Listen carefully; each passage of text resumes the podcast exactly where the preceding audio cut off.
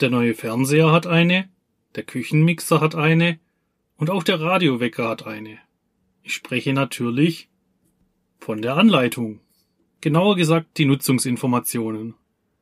Auch Konsumgüter für Endverbraucher benötigen entsprechende Nutzungsinformationen, so schreibt es der Gesetzgeber im Produktsicherheitsgesetz vor. Jetzt möchten Sie selbst ein Produkt für Endkunden auf den Markt bringen. Sie wissen zwar, dass Sie eine Anleitung benötigen, aber nicht, wie Sie eine Anleitung erstellen können. Also suchen Sie sich jemanden, der dies für Sie übernehmen kann. Und damit sind wir in unserem heutigen Thema. Ich möchte die heutige Folge nutzen, um ein wenig aus dem Nähkästchen zu plaudern, welche Schwierigkeiten im Erstellungsprozess für Nutzungsinformationen für Konsumgüter anstehen oder wie ich es nennen würde, der steinige Weg zur Anleitung für ein Endkundenprodukt. Und somit ein herzliches Willkommen zu einer neuen Podcast-Folge. Mein Name ist Florian Seckinger und ich arbeite bei der GFT Akademie in der technischen Dokumentation. Vor der Anleitung kommt die Anfrage.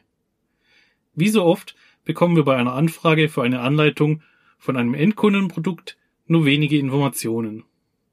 Meist möchte der Kunde problemlos, schnell und vor allem günstig eine Anleitung für sein Produkt haben. Die Anleitung soll gut aussehen und allen rechtlichen Aspekten entsprechen, damit auch alles sicher ist. Nun hat die Person, welche die Anfrage stellt, es sich einfach gemacht und hat sein Produkt in einem asiatischen Markt produzieren lassen. Die Informationen zum Produkt, die wir mit der Anfrage bekommen, sind dann meist recht dünn. Erst nach Rücksprache mit dem Kunden weiß man nun, um was es sich handelt und welche Besonderheiten das Produkt bietet. Dann können wir meist ein Angebot für die Erstellung der Nutzungsinformationen erstellen. Doch was ist denn mit der CE-Kennzeichnung, wenn das Produkt in China produziert wird? Werden Sie sich nun fragen. Dazu komme ich nun. Im Laufe der Anfrage stellen wir auch immer die Frage, welche Richtlinien für das Produkt gelten. Schließlich gelten für die jeweiligen Richtlinien ja unterschiedliche Bestimmungen, auch hinsichtlich der Nutzungsinformationen. Die Antwort darauf hat uns nicht sonderlich schockiert, da wir sie schon gewohnt sind. Das weiß ich nicht, aber das wird alles in China produziert und die machen schon alle Tests und Kennzeichnungen. In der Regel müssen wir dem Kunden dann erstmal das Rechtsgefüge innerhalb der Europäischen Union erläutern und welche Pflichten er als Hersteller bzw. Importeur hat. Von Sachen wie einer Konformitätserklärung hat er zuvor noch nie etwas gehört. Einen schönen Podcast zu dem Thema Import von Konsumgütern hat mein Kollege Florian Schmieder erstellt. Diesen werde ich Ihnen in den Shownotes dieser Folge verlinken. Aber nun zurück zu unserer Anfrage. Sein Produkt ist ein Elektronikgerät mit eingebauter Batterie, welches für Endkunden bestimmt ist. So können mehrere Richtlinien darunter fallen. EMV, Niederspannungsrichtlinie, Ökodesign-Richtlinie und die ROAS-Richtlinie. Durch Rücksprachen und Nachlesen in den jeweiligen Richtlinien und Anwendungsleitfäden konnten wir dann die Ökodesign-Richtlinie, EMV-Richtlinie und Niederspannungsrichtlinie ausschließen. Diese haben keine Anwendung gefunden aufgrund der Eigenschaften des Produktes. Es verblieb dann nur noch die ROHS-Richtlinie, welche aufgrund der verbauten Batterie im Produkt zutreffend war. Nun kommt das Kuriose.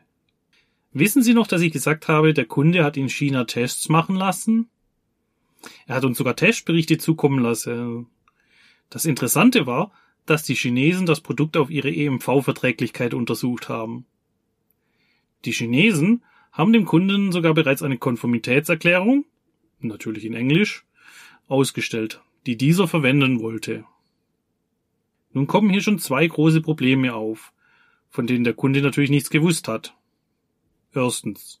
Die EMV-Richtlinie schließt in ihrem Anhang die Produktgattung des Kunden sogar aus, da diese Sorte Produkt als unkritisches Betriebsmittel angesehen wird. Also darf die EMV-Richtlinie hier nicht angewendet werden.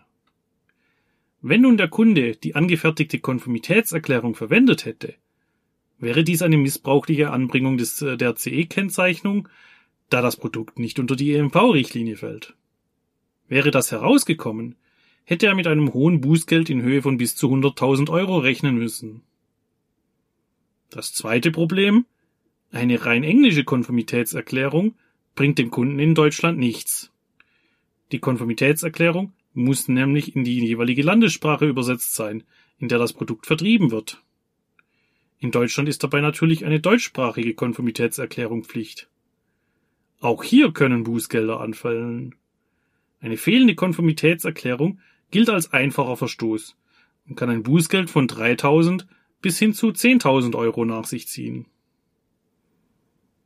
Für den Kunden als Laie ist es natürlich nicht möglich gewesen nachzuprüfen, ob sein Produkt alle Anforderungen der EU entspricht und auch die richtigen Richtlinien einhält. Der Kunde ist natürlich aus allen Wolken gefallen, als wir ihm erläutert haben, auf welchem Pulverfass er dort sitzt. Nach unserer ausführlichen Beratung wurden wir beauftragt, ihm nicht nur die Nutzungsinformationen zu erstellen, sondern ihn ebenfalls auch im CE-Prozess zu unterstützen. Kommen wir aber doch wieder zurück zu unserem Erstellungsprozess für die Nutzungsinformationen, was ja der Kern unseres Themas heute ist. Der Kunde möchte, dass seine Anleitung möglichst kurz ist sie also auf wenige Seiten passt und kaum Text beinhaltet. Die Realität sieht da dann doch anders aus. Hier kommt nämlich schon die erste Hürde im Erstellungsprozess, über welche die meisten Laien stolpern. Es gibt genügend Vorgaben hinsichtlich der Inhalte einer Anleitung durch Gesetze, Richtlinien und Normen, welches die Wörteranzahl und somit auch die Seitenanzahl von einer Anleitung nach oben treiben können. Hier gilt es, den Kunden häufig in seinen Erwartungen an die Nutzungsinformationen zu bremsen. Oft weichen nämlich die Vorstellungen und Forderungen der Kunden stark von den Vorgaben hinsichtlich Gesetze, Richtlinien und Normen ab. So scheiden sich beim Thema Sicherheit bereits die Geister. Beim Kunden kam die Frage auf, warum in seiner Anleitung Hinweise mit der Aufschrift Warnung stehen und warum diese so beschrieben sind, dass bei einer gefährlichen Situation mögliche schwere Verletzungen bis zum Tod möglich sind. Der Kunde dann gleich mit der Frage, ja, mein Produkt ist doch sicher, da passiert doch nicht viel, und warum muss da was von Tod stehen? So mussten wir ihm erstmal erläutern, dass in seinem Produkt ja auch Batterien verbaut sind, welche verschiedene Gefahrenquellen beinhalten. Zum einen sind das Kleinteile, in diesem Fall war da eine Knopfzelle, welches von Kindern verschluckt werden können und diese möglicherweise daran ersticken können. Auch besteht die Gefahr bei Batterien, dass diese auslaufen bzw. wegen hoher Temperatureinwirkung explodieren können. Auch hier können unterschiedlich starke Verletzungen die Folge sein, weswegen das Signalwort mit Warnung berechtigt ist. Zudem ist es auch wichtig zu wissen, wer das Produkt denn verwendet. Hier haben wir mal wieder den in unserem Podcast schon sehr häufig verwendeten Begriff Zielgruppe. Dürfen Kinder das Produkt verwenden? Und ab welchem Alter? Die Nutzungsinformationen müssen hierüber ja auch Auskunft geben. Was ist mit Personen mit verringerten physischen, sensorischen oder mentalen Fähigkeiten?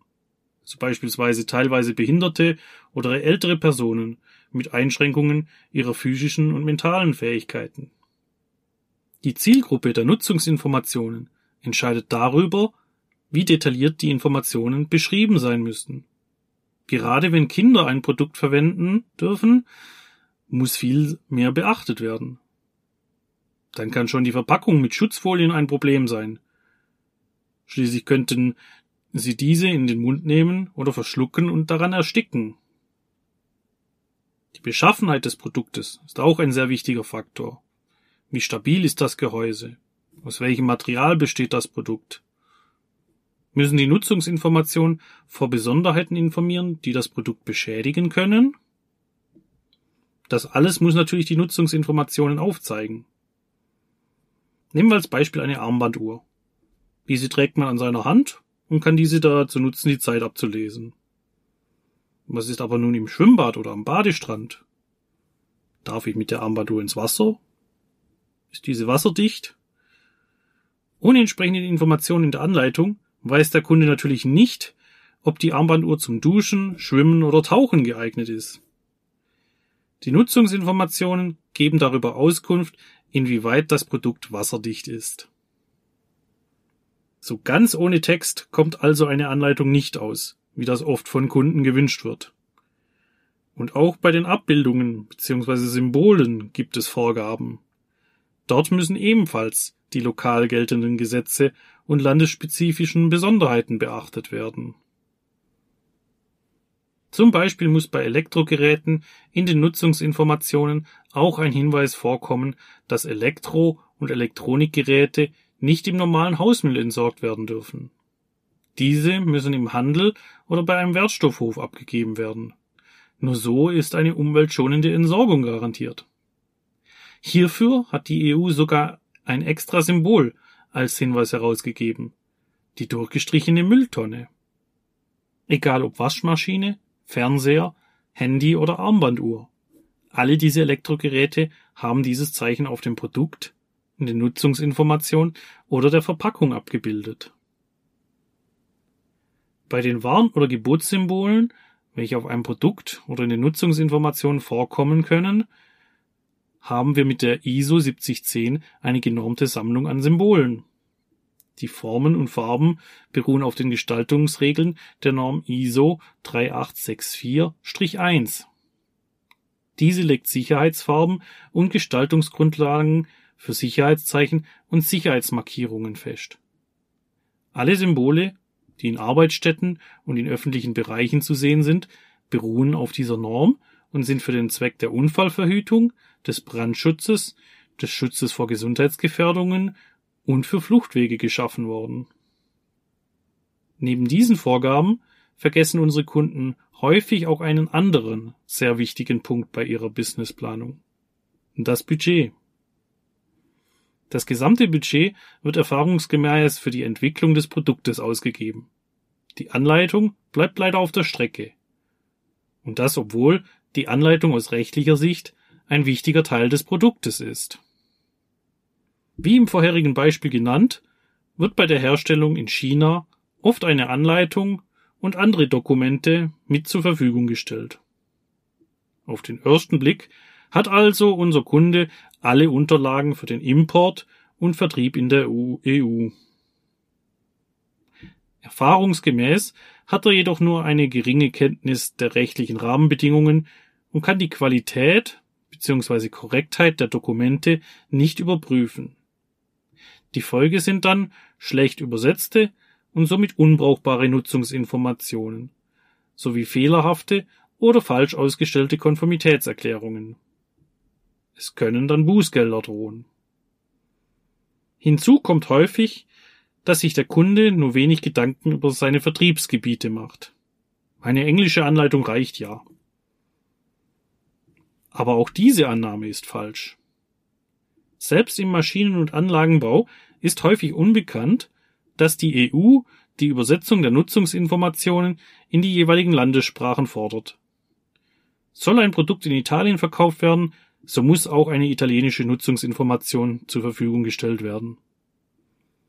Da dieser Arbeitsschritt Teil des Prozesses der CE-Kennzeichnung ist, können auch hier bei Missachtung Bußgelder anfallen. Soll ein Produkt also europaweit verkauft werden, so muss die Nutzungsinformation auch in allen Amtssprachen der EU vorliegen.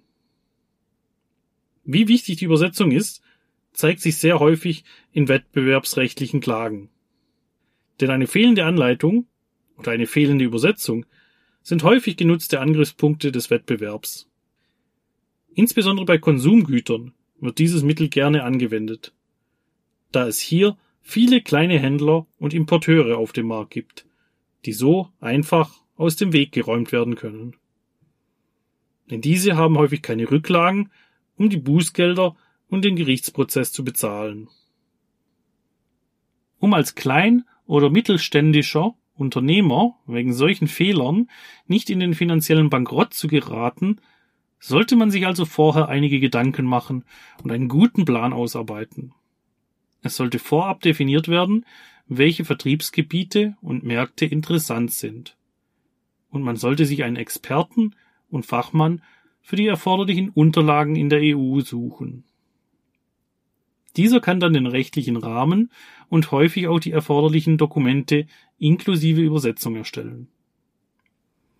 Denn die Qualität der Nutzungsinformationen und der Konformitätserklärungen aus China oder anderen Märkten ist häufig mangelhaft.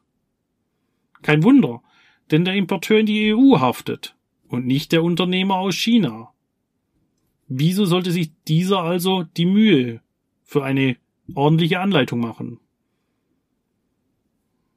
Wie wir sehen, sind in unserem Erstellungsprozess für die Nutzungsinformation schon einige Hürden angefallen.